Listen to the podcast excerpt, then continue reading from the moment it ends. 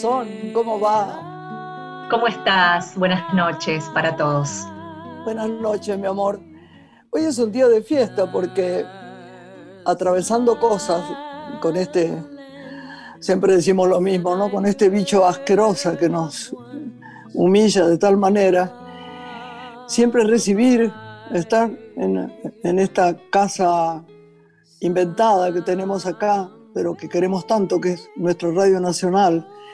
Y lo gracioso es que siempre decimos lo mismo, que llega a los confines de la patria. Bueno, felices acá y hoy recibiendo una chica tan preciosa, tan buena persona y tan, tan buena actriz y tan rara, tan distinta, tan, tan eh, con un estilo propio tan fuerte, ¿no?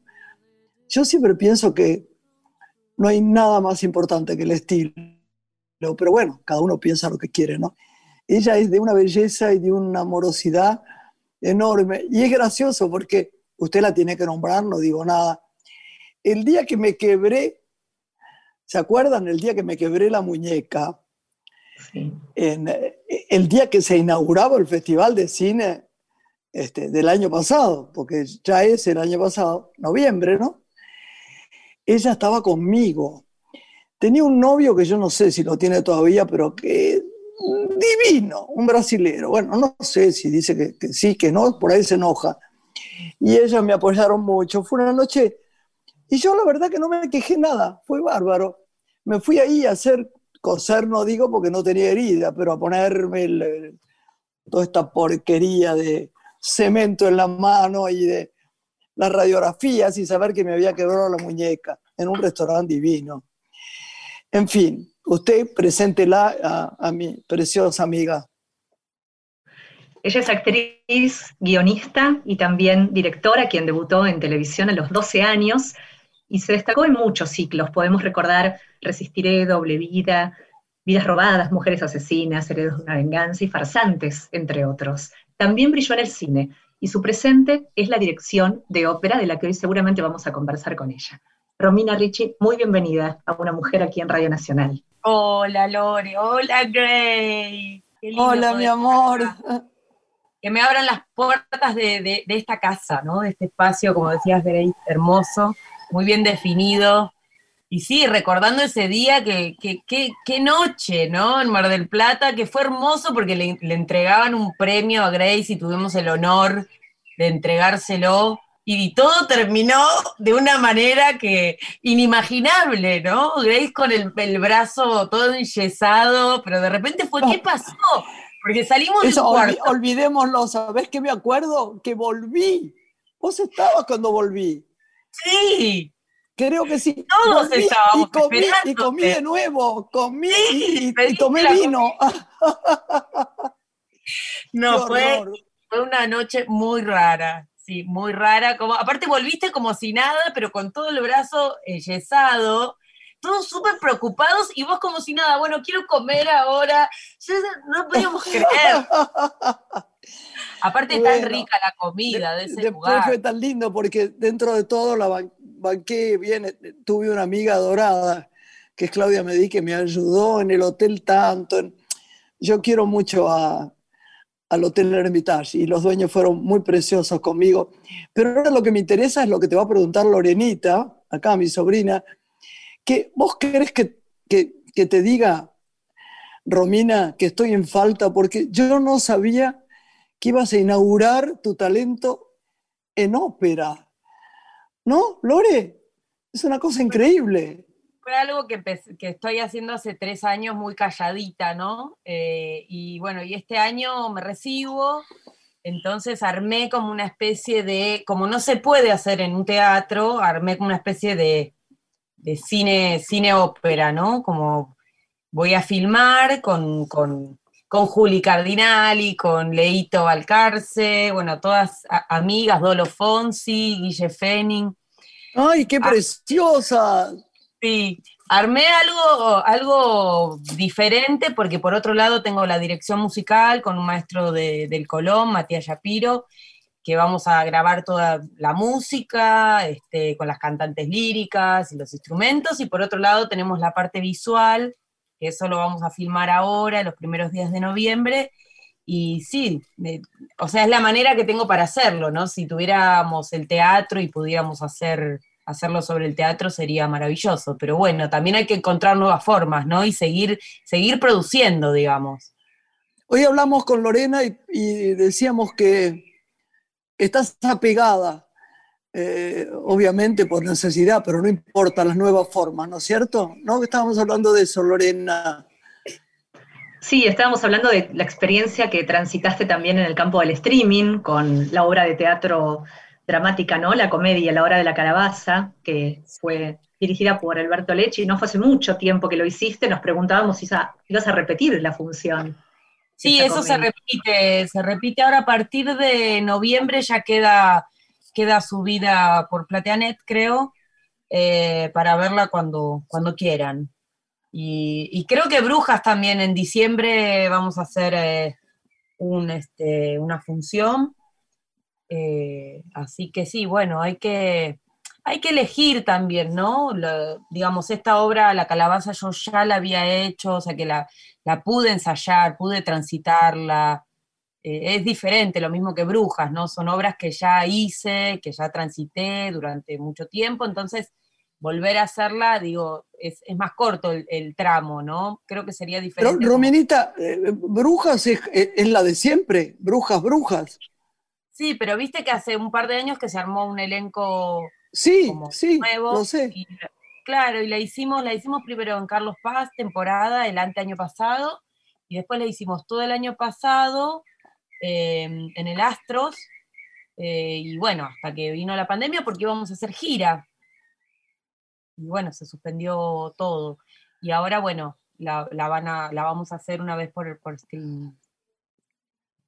¿Cómo sentís todo esto, Romina? Vos, tus hijas, ¿cómo lo están pasando? Contame.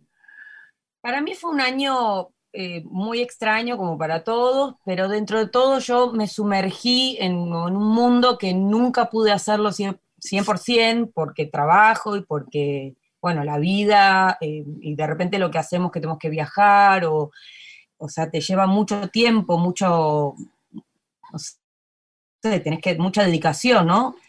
Lo que me dediqué este año fue como a estudiar y, y a recibirme y para mí fue un año súper súper productivo, o sea, no, no, no, me sentí mal, no, no sentí falta de ni necesidad de, sí lo que, me, lo que me entristece es todo lo que está pasando en general, ¿no? Pero... En general en el mundo, ¿no? Y el otro día alguien había escrito, dicho, yo lo, leí y lo escuché, mm. que decía una cosa muy sabia, decía que esta pandemia vino para lo que cada uno la necesite. Parece frívolo el término, pero me parece que está así. Yo, por ejemplo, vos sabés que en los últimos tiempos yo hice dos películas y después la gira y todo lo más, y realmente yo sentí, Lorena lo sabe muy bien acá, eh, y los chicos de la producción, porque la radio es una bendición, pero lo demás era muy pesado y tenía que parar, había que parar, ¿no? La frase de los chinos de el hombre que se detiene camina, ¿no? Mm.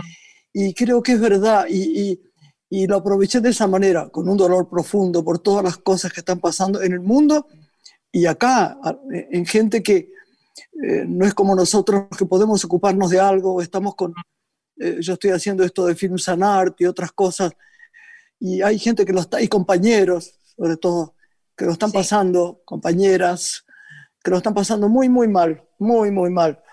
Pero fuera de eso, habría que de todas maneras, lo que decís vos, ¿no? aprovechar en, en lo que uno se siente apoyado, en, en, en su creatividad y en, la alegría pequeña, aunque sea, de, de, mm. hacerlo, ¿no? Sí, como, mm, no sé, sentí que iba, iba a ser para largo y me puse esta meta de, de bueno, de recibirme, de estudiar y, también, bueno, finalicé el año escribiendo esta película y la, voy a hacer y todo se fue dando de una manera muy, muy positiva. Entonces, como que por mi lado estoy, estoy muy contenta, ¿no? Como con este año, digamos, en lo personal, hacia dónde estoy arribando y, cómo pude resolver y cómo se fue armando y armé un equipo y no sé, estoy muy feliz en, lo personal y por supuesto muy triste como con todo lo que decías, ¿no? Que no todo el mundo tiene, tiene esta suerte de poder hacer lo que, lo que uno quiere, ¿no? ¿Cómo se develó tu, tu interés por el universo de la ópera? ¿Qué te convoca de él? En realidad fue una casualidad, porque yo eh, estaba sacando entradas porque venía un amigo mío de París y lo quería llevar al Colón, y entré para entradas, y cuando vi abiertas las inscripciones para, para, para las carreras, yo dije, ay, ¿qué carreras? Y ahí dije, bueno, de canto no, de canto no, y uno decía que regisseur, ¿no? Yo digo, ay, ¿y qué tendrá esta como, no sé, así, fue pura curiosidad, y ahí nomás, bueno, me anoté, di un examen que fue bastante complejo, porque había que mostrar una ópera entera, una hipótesis de representación con su vestuario, con su escenografía, con... Y bueno, presenté ahí Elixir de Amore de Donizetti con una idea bastante delirante porque era una botella Nada menos, nada menos que bueno, qué bueno. Era una botella enorme y hasta hice la escenografía porque me entusiasmé tanto que no la hice a escala ni nada porque eso lo aprendí después en el Colón, ¿no? Pero bueno, que la ópera, digamos, salga de ese lugar intocable, ¿no? Eh, yo creo que con, esta película, por lo menos que, voy a filmar ahora, tengo esa necesidad de que, de que llegue a los jóvenes, de que mi hija diga, ay, y esto, ¿no? Una ópera de 1700, Gluck, y, y esto escribían en aquella época. Y sí, digamos, eso que escribían y de lo que hablan es lo mismo de lo que seguimos hablando hoy acá, digo. Los temas son los mismos. Y casi siempre, bueno, el amor, digo, seguimos hablando de lo mismo y los personajes tienen esta necesidad de sentirse amados, como puede pasar Hoy también, digo, nada ha cambiado en ese, en ese sentido, y en muchos otros tampoco de muchas óperas, ¿no? Si vos le das la vuelta y las analizás bien, siempre hablan. Romy, vos sabés que es increíble, ¿no? Estamos hablando con la divina de Romina Ricci, por si alguien acaba de prender el, el aparato de radio. Bueno, vos sabés que el que toca la ópera no se va nunca. Qué cosa rara. Mira, Bogani, Gino Bogani, hacía cosas preciosas, colecciones divinas, es un, un hombre absolutamente genial en lo que él hace. Pero empezó con la ópera, el vestuario de óperas, y trabajar en la ópera. Yo me acuerdo, el Colón le cambió la cabeza, era una cosa, dio una alegría. Y yo creo que es la única cosa que realmente le dio la máxima satisfacción de su vida, porque siempre que terminaba una colección decía, sí, estuvo bien, podría haber estado mejor, bla, bla, bla él que es muy estético, y desde Añares que lo oigo eso, pero el Colón y la ópera lo puso lleno de una alegría extraña, maravillosa, única, mágica. ¿No? Qué curioso es eso. Porque aparte, no sé, de repente hay, hay unos maestros que saben tanto y que le puedes preguntar eh, cualquier cosa que, te, que saben de dónde viene eh, la historia de ese personaje, no sé, es muy interesante, ¿no? Es como todo el tiempo aprender y, abrir, ¿no? Abrir en ese aprendizaje y no creer que es algo que, digamos, que es de ahora. Todos los temas, o sea, vienen desde, desde hace millones de años, ¿no? Y eso es muy interesante, me parece como aparte linkear lo que pasó en una época con, lo que pasó después y por qué. Eh, me parece muy interesante a la hora de, la creatividad, ¿no? Y, de darte cuenta que en realidad podés plasmar eso hoy, una ópera barroca, hoy tranquilamente, ¿no? Que se hablan de, los mismos temas. Muy interesante. ¿Y cuál es la génesis de Gluck, esta ópera mezcla con cine que vas a hacer? Mira, esta es una ópera que se llama Los Chinos, ¿no? Y supuestamente son tres chinas que conversan en un cuarto en la China, en una ciudad de China, eh, y de repente entra un chino que es el hermano de una de ellas, eh, y lo, quieren echar, porque dicen, no, los chinos acá, los, hombres no pueden entrar, bueno, no sé, bueno, finalmente se, termina quedando, y están aburridos, entonces ¿qué hacemos? Bueno, representemos, hay una, que dice, representamos cualquier cosa dramática, dice ella, ¿no? hagamos representaciones. Entonces uno dice, ah, bueno, yo hago la comedia, bueno, yo hago el drama, ay, yo hago la tragedia, porque a mí me gusta la de, ay, no, pero es más lindo. Bueno, la cosa es que cada una hace una representación y terminan haciendo una especie de elección, ¿no? Ay, a mí me gusta más la comedia porque, porque es divertido y te hace olvidar de todo, y hay otra que dice, no, a mí me gusta la tragedia porque es profunda. Y Bueno, cuestión que terminan diciendo, bueno, mejor cantemos y bailemos, ¿no? Que en eso nos entendemos todos. Y nadie, qué bueno. Y nadie se puede sentir mal porque te podés sentir reflejado en lo que alguien cuenta. En cambio, cantando y bailando, todos vamos, todos vamos a estar felices, ¿no? Eh, ah, hablando, hablando de felicidad, yo tengo miedo que se nos pase el rato y no te pregunte cosas que me impresionan. Mm. Vos sos una de esas personas que une. Tenés muy buena relación con tus ex maridos o con, o con la gente que ha estado en tu vida, ¿no? A mí eso me, me conmueve, ¿no? Háblanos un poquito de eso. Yo conozco bien, a dos conozco perfecto, y a este tercero, este novio estupendo, el que, que te vi el otro día, pero un bombón y un amor de persona, de divino.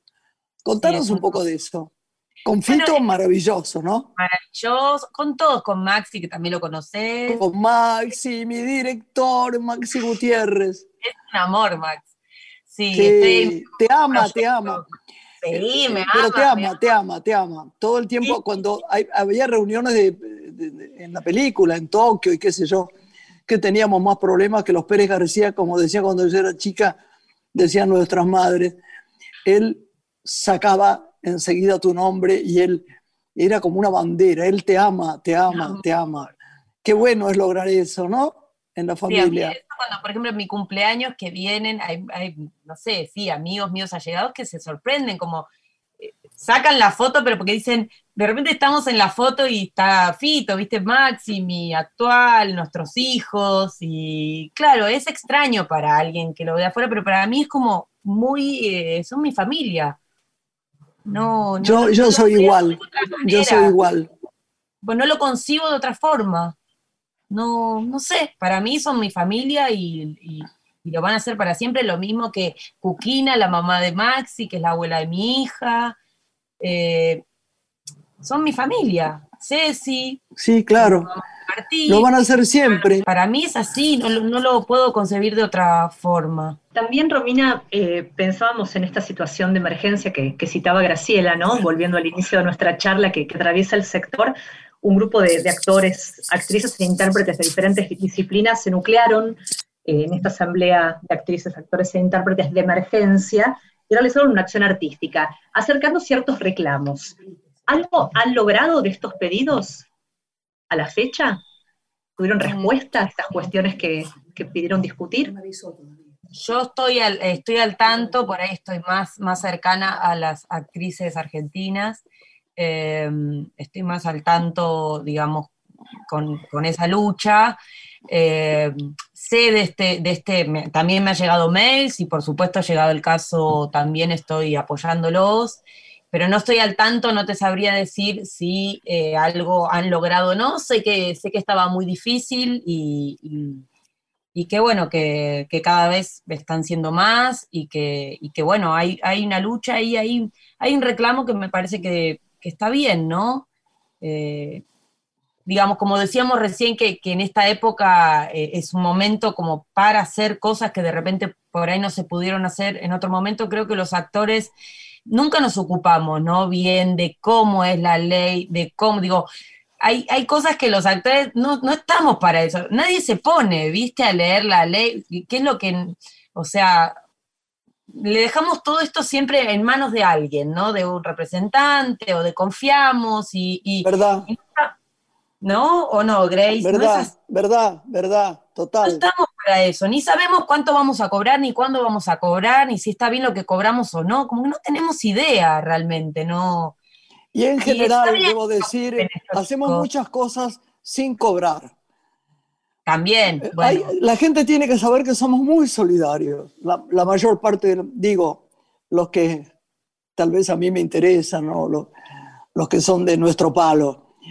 Te dicen, mira, haceme este favor, haceme esta o haceme este personaje. Es, es una aparición sola. O, la peli no cobran nada. Claro. peli que hacer. Y es todo porque nos gusta, porque nos entusiasma, porque... Por estar en movimiento. Para hacer algo. Cuando no está en movimiento se pone feo, como decíamos en una película, se pone triste. Sí. Se agobia. Bueno, de hecho, uno de los reclamos fue la regulación del derecho de interpretación, ¿no? En ciertas plataformas, que cuando comenzó la pandemia todo estuvo a disposición, todo el arte, y los artistas llegó un momento que necesitaban empezar a, percibir un ingreso, un reconocimiento, por eso que circulaba, ¿no? Lore, las plataformas se llevan, como que yo te diga, el, 90%, o sea, no hay, no hay una, ¿entendés? Es muy extraño, digo, uno hace todo, pone la cara, eh, los ensayos, nada, y digamos, no está bien regulado eso, claramente nunca... No, estoy totalmente de acuerdo, no, totalmente de acuerdo, porque uno quiere estar en movimiento y hacerlo. Yo extraño hacer mi show, pero sé que te expones a la nada, entonces lo haces por un amor de, seguir caminando y hacerlo y sentirte bien, porque te sentís bien cuando haces algo creativo que te guste, con, con fuerza, con amor. Eh, yo con mi cantante que adoro, pero de verdad es muy complejo lo que es la devolución en esto. Claro, porque aparte nos estamos exponiendo, yendo a los lugares, ensayando, están, o sea, uno está exponiéndose también, ¿no? Y para que, digamos, lo que por ahí te dicen es, bueno, es eso o, nada, ¿no? Bueno, está bien, entonces decís, bueno, eh, lo voy a hacer porque, porque me gusta y demás, pero a veces no es porque hay, hay algo en el imaginario de que, ¿no? Esto que decías vos recién, es que muchas veces lo hacemos por nada. Hay algo en el imaginario que parece como que el actor cobrara tipo fortunas. Y... Ay, por favor, lo digo siempre. La gente cree que es Hollywood. Y, ni siquiera Hollywood, porque es mucha, mucha mentira ahí en lo que pasa en Hollywood. Yo lo he estado desde adentro viendo este tema cuando filmaba con los americanos, las dos películas que hice en, inglés, y le sacan el 80% del, del dinero, los impuestos, las cosas. De mm. verdad, de verdad, lo sé. Es un imaginario que un actor cobra un millón de dólares, siete millones de dólares. Es, eh, eh, todo tiene que tener mucha prudencia con lo que no se habla, pero bueno, si lo pone feliz a la gente pensando esto, viva, qué sé yo. Porque hay algo ligado con la fama, ¿no? Como creo en el imaginario de la gente, ¿no? Como, con, como alguien famoso, como si eso llegara a ser lo máximo, ¿no? Y que, o sea, y eso envuelve como placeres y como todo, todas cosas en el imaginario que, no, no sé, creo que nosotros somos instrumentos, ¿no? A la hora de representar un rol sí, espero que seamos extradivarios pues, y que nos toquen bien según la música, ¿no? Bueno, encima de esto. Nos tenemos, que ir, Romy. Nos tenemos que ir. Pero qué cortito. Vamos a hablar otro día que nos vas a hablar bien de lo que estás haciendo, ¿sí? Sí, Grace, cuando quieran, cuando quieran yo, yo estoy. Me encanta Vos sabés que yo te quiero, sos una divina total, sos una de mis chicas, por favor, que nadie te borre de eso. Y te quiero con Desde aquí nuestros mejores deseos para el cierre de la carrera y para también la película que estás haciendo, esta ópera. Sí, pero aparte vas a hacer otro streaming esto, ¿cómo se llame? Sí, la hora de la calabaza, sí. La hora de la calabaza, esa ya, va a quedar, este, como ya lo hice, queda ah, ahí. Ah, bueno. Verlo, que, la gente lo vea, que la gente lo vea. Dale, y, después, eh, o sea, supuestamente sube Brujas también, que eso como todavía no tengo fecha, sé que es en diciembre. Avisanos, por favor, para decirlo por acá por la radio. Dale, buenísimo, por supuesto. Te quiero, mi amor. Gracias, Romina. Un, beso, Romy. Te amo. Un beso. Hacemos una pequeña pausa musical y continuamos en Radio Nacional junto a Graciela Borges. I can tell, I can see, I can see, I can I can think. Something is changing. To me, change is no stranger. I don't run, I don't hide. What for the ranger? I don't think about danger. If I was made for me, I should be aware of that. But it's always hard to see where something controlling me in the back of my head. In the back of my head, I see that, I see suspicious with my new fascination. I don't know what it is, I don't know what it is. You may think it's intuition, You just stress myself, you should be aware of that, but it always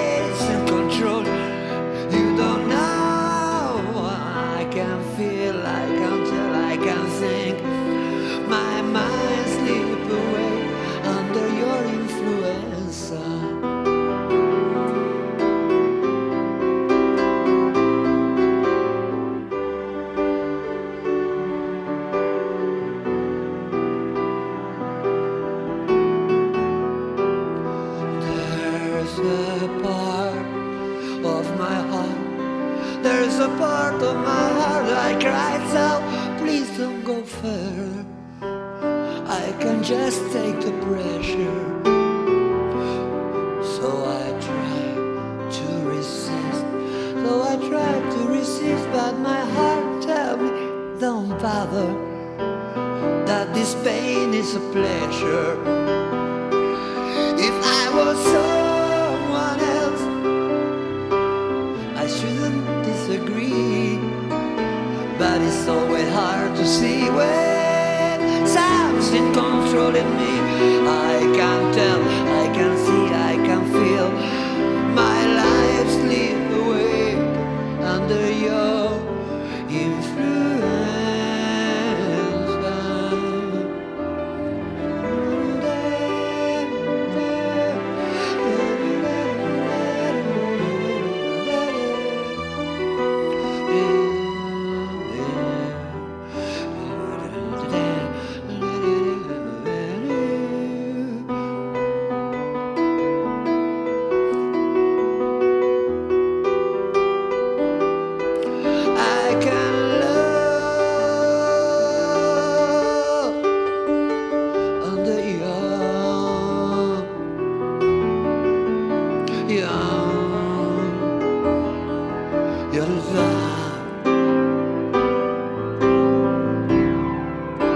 Graciela Borges es una mujer. Estás escuchando Una mujer con Graciela Borges.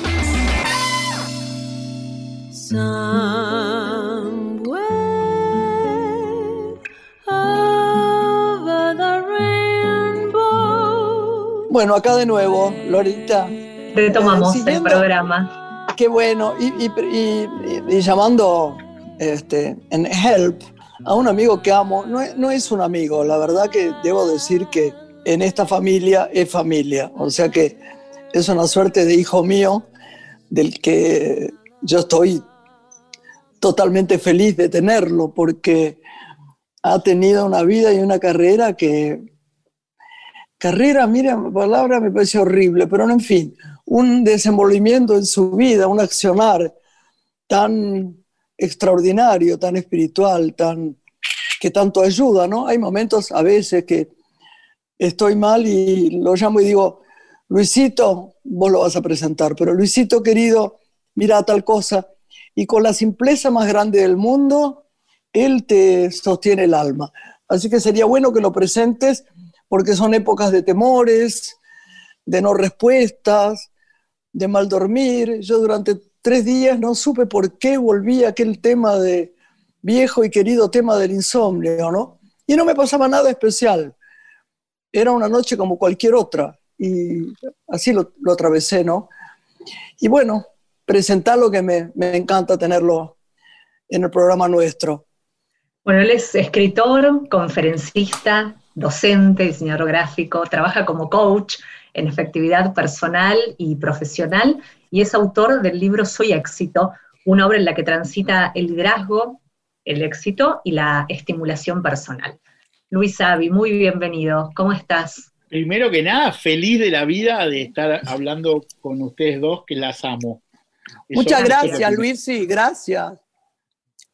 eso es lo primero. Después, bien, transitando esta época de, de cambios, que en definitiva viste que todo, todo, el tiempo decimos lo único permanente es el cambio. Hay que cambiar, hay que salir de la zona de comodidad pero cuando la coyuntura nos obliga nos resulta nada agradable. Bueno, pero... De hecho nos preguntábamos con Graciela qué herramientas como coach podrías brindarnos para transitar este tiempo tan complejo, enfocándonos tal vez en el día a día, ¿no? Que es lo más difícil, y no proyectar tanto lo que va a venir, lo que va a pasar. ¿Qué nos podés dar como herramientas para sostenernos en este tiempo? Yo creo que, esta es una gran oportunidad. lo primero es decidir si estamos en un problema o estamos en una oportunidad. Bien, bien, bien, bien. Difícil decisión. ¿eh? Totalmente. Pero si empezamos a desgranar lo que es el problema, el problema es una situación. Si yo lo veo como un problema, es difícil de resolver. Si yo lo veo como una situación, es más sencillo de sobrellevar. Ahora, dentro de esta decisión y esta coyuntura hay cantidad de variables como personas en el mundo, porque una cosa es vivir en un departamento de un ambiente, otra cosa es vivir en una casa con pileta, otra cosa es no tener dónde vivir. Entonces, según mi coyuntura, la situación va a ser más o menos desafiante. Pero más Absolutamente, eso es lo que hablamos siempre. Algunos de nosotros tenemos más que el 80% de la humanidad. Total. Viendo que podemos tener un árbol cerca, una ventana donde entre el sol. Y hay gente que lo pasa muy mal porque esto de en un momento dado, cuando había que salir a la calle, salía gente que necesitaba salir dos veces al día porque no le alcanzaba la plata para comer y a poquito tenía que comprar algo en las dos veces.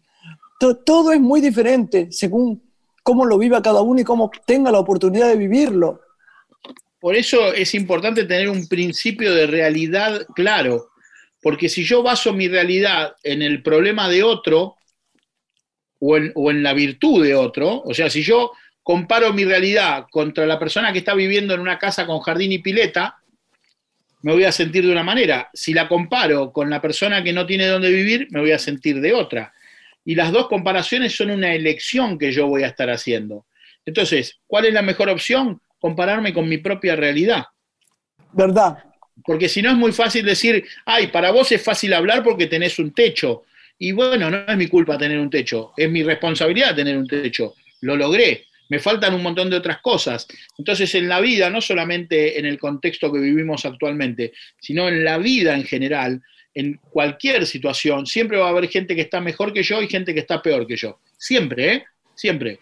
Cuando las veces que he ido a, a comedores donde se le da de comer a gente que no tiene la posibilidad de comer y se le da de comer a niños y qué sé yo, y hablas con ellos, siempre hay un comedor que está peor, siempre hay un barrio que está peor, siempre hay una mamá. Sin duda, sin duda. Siempre. Pero solamente digamos a los que están mejor. Claro, claro, si, Si, yo me voy a comparar, necesito compararme de una forma neutra, y si no voy a ser neutra, me voy a comparar con lo que me, me funciona. Si yo siempre me comparo con lo que me falta, voy a entrar muy fácilmente en la queja, que es el deporte nacional argentino. Porque si ustedes se fijan, la, queja es el deporte nacional argentino. Nos quejamos, pero no hacemos nada al respecto. Entonces, yo puedo manejar las cosas que yo puedo manejar, valga la redundancia. O sea, mi medio ambiente, mi, mi circuito cercano, yo no puedo decidir lo que hace otra persona. Viste que los argentinos somos muy de hablarle a la televisión. Hay un político en televisión, le decimos algo. Hay un actor en televisión, le decimos algo. Hay un partido de fútbol, le decimos a los jugadores cómo patear y le gritamos. y, y en un lugar creemos que nos van a estar escuchando. Y es un televisor. Entonces, si yo Mira, el otro día hablaba con una persona que me hablaba sobre el concepto amarme a mí mismo, ¿no? ¿Cómo es esto de amarnos a nosotros mismos? Entonces yo le decía, le digo, mira, es, algo que a mí me va a costar responderte porque estoy con sobrepeso. Y si estoy con sobrepeso, hay una parte de mí que no estoy amando. Y si hay una parte de mí que no estoy amando, ¿qué autoridad tengo para hablarte de amarme a mí mismo? Es una frase divina, ¿entendés? O todos somos uno. bueno, pero es muy riguroso eso, Luisito. Es que, pero es, que en un, es que en un punto es así. ¿Entendés? Porque todos somos súper buenos directores técnicos, pero nunca jugamos a la pelota. Entonces lo que yo te estoy proponiendo es, antes de, antes de, ser, de hacer la gran, el gran desarrollo filosófico, traigamos la filosofía a lo chiquito. ¿Tenés la cama armada? ¿Tenés fiebre? Porque estamos preocupados por el COVID. ¿Tenés fiebre? ¿Perdiste el olfato? Si pasó eso, hay algo para hacer. Si no, entrar en miedo por la posibilidad de que suceda es exactamente lo mismo que entrar en alegría porque no está sucediendo. Ahora, ah, eso es bueno, es verdad, verdad. ¿Qué lección estamos haciendo? Porque entre fantasear positivo y fantasear negativo, yo prefiero ganar en mi fantasía, que lo digo siempre, que, lo decía mi maestro JR. Si vas a fantasear, por lo menos ganan tu fantasía. Es verdad, verdad Yo prefiero pensar que ustedes quieren. Ahora, Luis, pensaba en, el trabajo que ha tomado diferentes formatos y donde hoy claramente necesitamos del otro, ¿no? Para, para estar bien, porque nos tenemos que ayudar. Es un tiempo de mucha solidaridad. Y vos citaste en varios pasajes de nuestra charla el deporte. Vos trabajás con equipos profesionales, con empresas, con equipos deportivos. ¿Cómo se trabaja para alcanzar resultados pensando en el trabajo en equipo? ¿Qué datos también podés darnos que nos aporten para sumar en relación al otro, a cómo nos vinculamos con el otro en este tiempo. Mira, lo que, lo que yo más trabajo en los equipos es lo individual. Porque el equipo es la suma de una serie de individualidades. Estoy totalmente de acuerdo. Entonces, no, estoy hablando del egoísmo ni el egocentrismo de que soy yo solo y vos no existís. No, no, no, no, no, no, no, claro. Lo que estoy diciendo es, si yo no estoy bien, no te puedo ayudar. No. Y si vos no estás bien, no me podés ayudar. Y si los dos, mira, hay una frase que a mí me encanta que se, las voy a leer para ser bien concreto. La actualidad nos obliga a cambiar y a transformarnos. Eso sucede siempre, o sea, la realidad siempre te obliga a cambiar y a transformarte.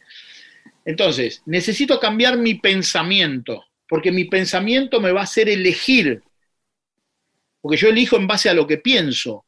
Esa elección va a generar un comportamiento. Yo elijo algo, me comporto de una manera. Si ese comportamiento cambia toda mi experiencia y todo ese cuento es el que cambia el resultado. Entonces, con el deportista de equipo, individual o el empresario o los directorios, necesitamos primero empezar a ver cómo estamos pensando, porque si yo en esta charla pienso que ustedes no me están creyendo, ya entro entro a la defensiva. Sin duda, sin duda. Empiezo a sobreargumentar.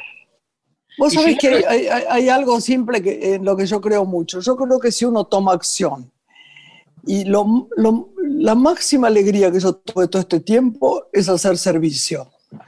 Está bien que yo de por sí soy así, pero digo, es una experiencia de una emoción tan grande. Me estábamos ocupando, Lorena lo sabe, de, Jessie Roa, esta chica que tuvo que se perdió sus piernas y su brazo en una en un eh, horrible ay, bajo el tren un día en un accidente espantoso. Si uno le consigue algo, como conseguimos las baterías, como el otro, por, decir algo, hay otra gente que también de los cuales nos ocupamos, te juro que todo se aminora, que todo te parece posible.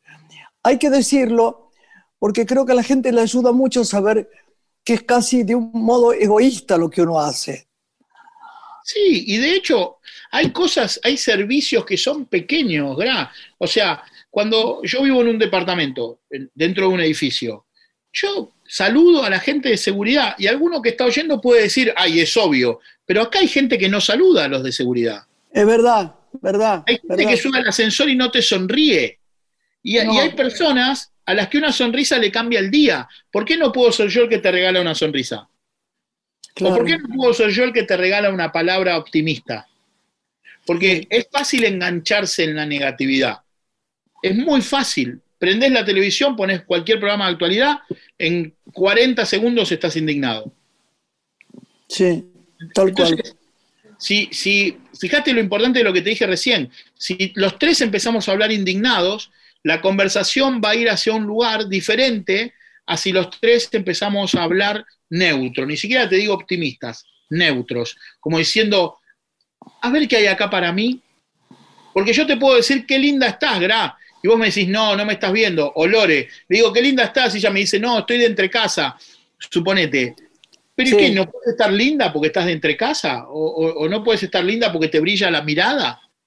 Eh, yo creo que hay todos, todos, yo creo que esto es algo que nos pasa a todos, todos evolucionamos, todos mejoramos, pero pocos nos tomamos el tiempo de ver en quiénes nos hemos convertido.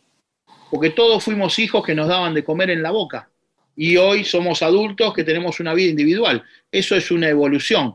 Puede ser que no haces lo que te gusta, puede ser que no se cumplieron tus sueños, pueden ser mil cosas, pero comparado... Puede ser también que mucha gente que ha tenido una historia de vida de pequeño terrible. Horrenda, puede ser también. Pero cuando hablas con... Yo tengo un, gran amigo en silla de ruedas desde los seis años. Desde los seis años que está en silla de ruedas. Y es un optimista y él es un optimista. Yo creo que es la gente que más optimista es. Mira qué curioso. convencida.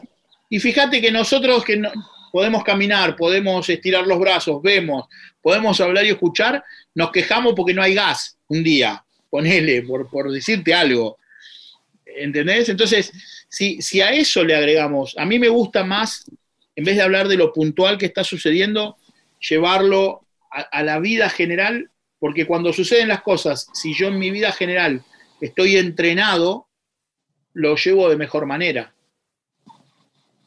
Esta, esta situación, entrando en queja, la situación en la que vivimos, que hace ya ni sé cuánto, 10 meses, 11 meses, 8 meses, que estamos eh, guardados en nuestras casas y que no podemos abrazar a nuestros seres queridos, o si los abrazás tiene que ser medio como todo, mirando para los costados.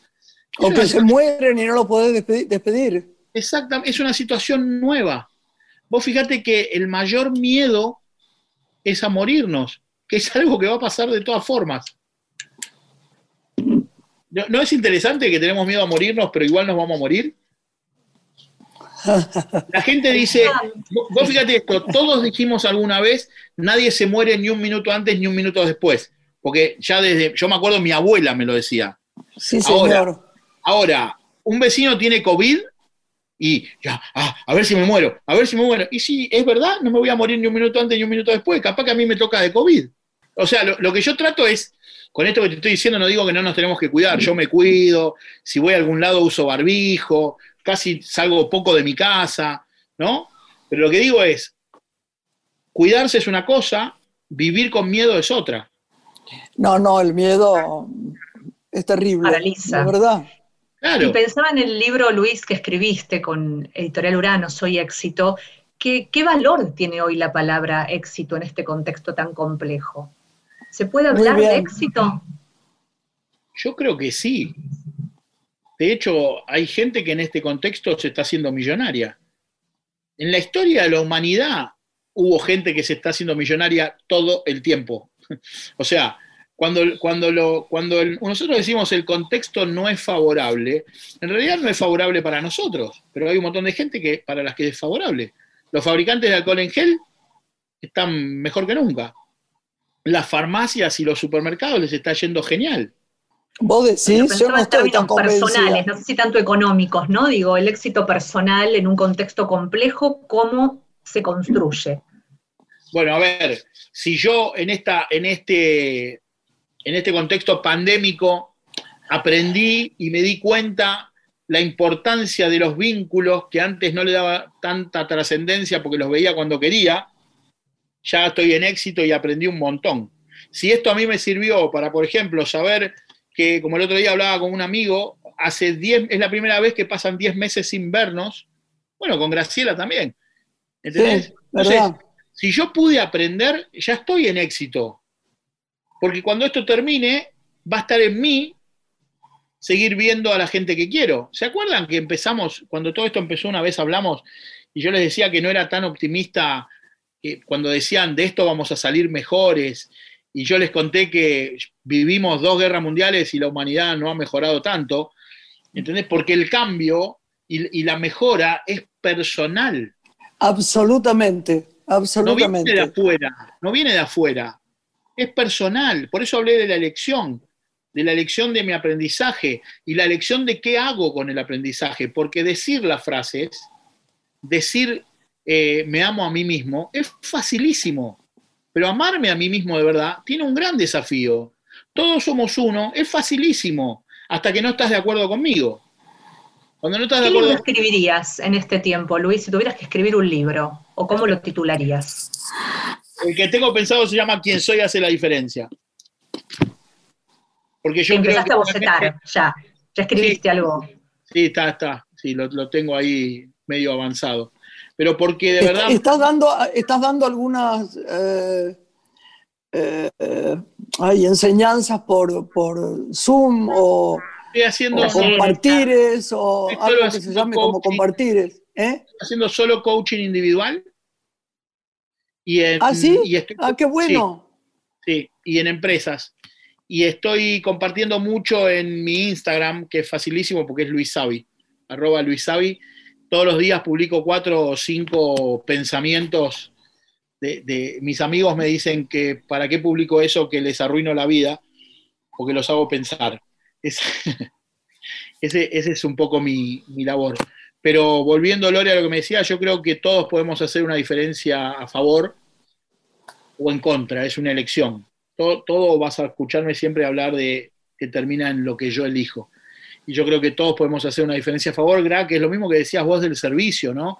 Esto de, de saludar, de sonreír, de, llamar a una persona. Ahora, hay cosas puntuales también, ¿no? Que nos ayudan físicamente. El otro día, eh, la mujer de uno de los hijos de Potevecchia, que yo les tengo mucho cariño, me mandó simplemente unas respiraciones y bueno, las agradecí, las dejé ahí. Y cuando no podía dormir, y yo me entrego a eso porque es nada peor que patear el tablero y decir, ay, me muero de triste. Bueno, no puedo dormir, qué sé yo, leo, me levanto, lavo toallas, qué sé yo, algo como acción, ¿no? Que sé que es lo que hace bien cuando uno no puede dormir. Pero la usé, esa respiración, esa pequeña cosa de respirar mejor, sobre todo yo que tengo esta sinusitis crónica horrorosa, y no sabes qué bien me fue, qué bien lo repetí varias veces y me entretuve favorablemente con, un sentir que empecé a sentirlo en el cuerpo. Es decir, yo, sé, yo siempre pienso, lo hemos visto juntos, que una persona que está muy deprimida y se queda quieta, no es bueno. Yo creo que si se obliga a alguien, yo no estoy hablando de depresiones químicas, ¿eh? no, no, no, eso lo dejo a los psiquiatras. Cuando empiezan las depresiones, la tristeza, la melancolía que llega a ser una depresión, si alguien se levanta y camina 10 cuadras o 20 cuadras, yo estoy, me juego que va a estar mejor. No hay que tomar acción con el cuerpo también y con la mente, todo junto para hacer cosas. Meditar, que es nada más que observar. Cuando la gente te dice, Luisito, ay, yo no sé concentrarme, pero meditar no es concentrarse, no es. Es quedarse en un profundo silencio interior, ¿no? Y que los pensamientos entren y salgan, no detenerlos. ¿Vos qué dirías? Hay que hacer, hay, que dar pequeños ítems para que la gente se pueda ayudar en momentos que duelen. Eh, mira, lo primero, ante el dolor emocional o el dolor psicológico, porque son diferentes, ¿no? A uno a veces le duele lo que uno piensa y otras veces te duele el alma por diferentes situaciones. El movimiento, el que sea, si vos estás tirado en la cama triste, levantarte de la cama e ir a lavarte la cara, que son 3 metros, 10 metros, sí, señor. Ya, es un cambio extraordinario. De hecho, es lo que te recomienda cualquier profesional. Lo primero es moverte. Sí. ¿no? Obviamente que si ya no puedes ni siquiera hacer eso, tenés que llamar a un profesional de la salud para que te, para que te ayude. Pero ante Sin una duda. normal, que uno le llama hoy estoy con fiaca o ese tipo de cosas, lo, que hay que hacer es, coincido con vos, salir, si no puedes caminar 10 cuadras, dar una vuelta manzana aunque llueva. Eso ya te cambia la energía. De hecho, el cuerpo, te lo hablas con cualquier enfermero, ni siquiera un médico, un enfermero, y te dice que si vos te quedás mucho tiempo acostado, te va a empezar a doler el cuerpo. Sin duda. Si estás mucho tiempo sentado, te empieza a doler el cuerpo. Entonces, el cuerpo está diseñado para moverse. Mira la sabiduría Claro. la naturaleza.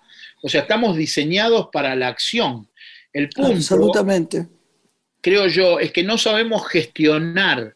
No sabemos gestionar nuestras emociones, no sabemos gestionar el tiempo libre, no sabemos gestionar el trabajo, no sabemos gestionar las relaciones.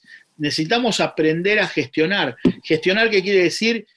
¿Cómo utilizo esto que me está pasando? Lo que vos decías, estoy con insomnio. Ok, ¿cómo gestiono el insomnio? Criticándome, retándome y diciéndome cosas horrendas porque no me puedo dormir. ¿Cómo puede ser que no me puedo No, dormir? Me tengo que claro. levantar temprano. Este insomnio de mierda. ¿Entendés?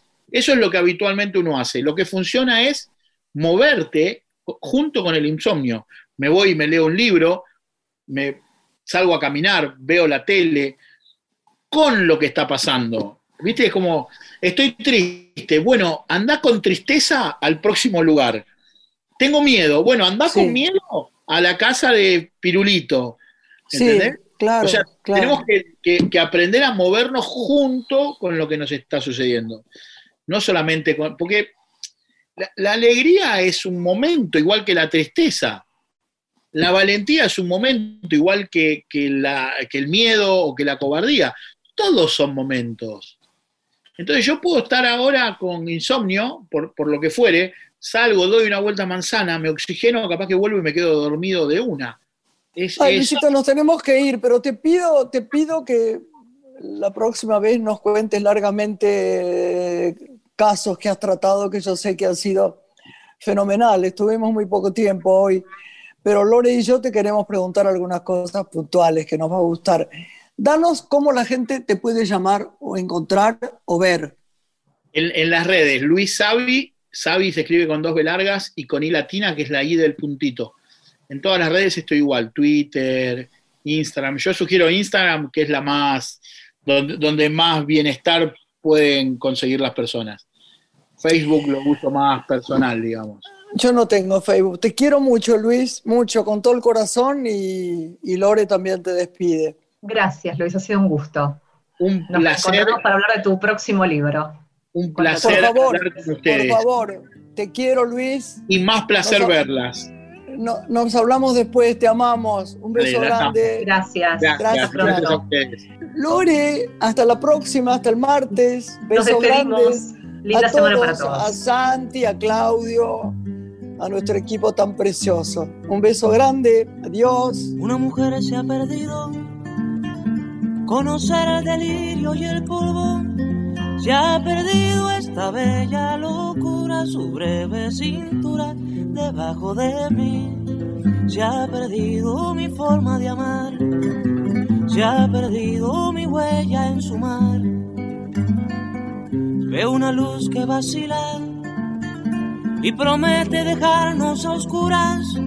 Veo un perro ladrando a la luna con otra figura que recuerda a mí.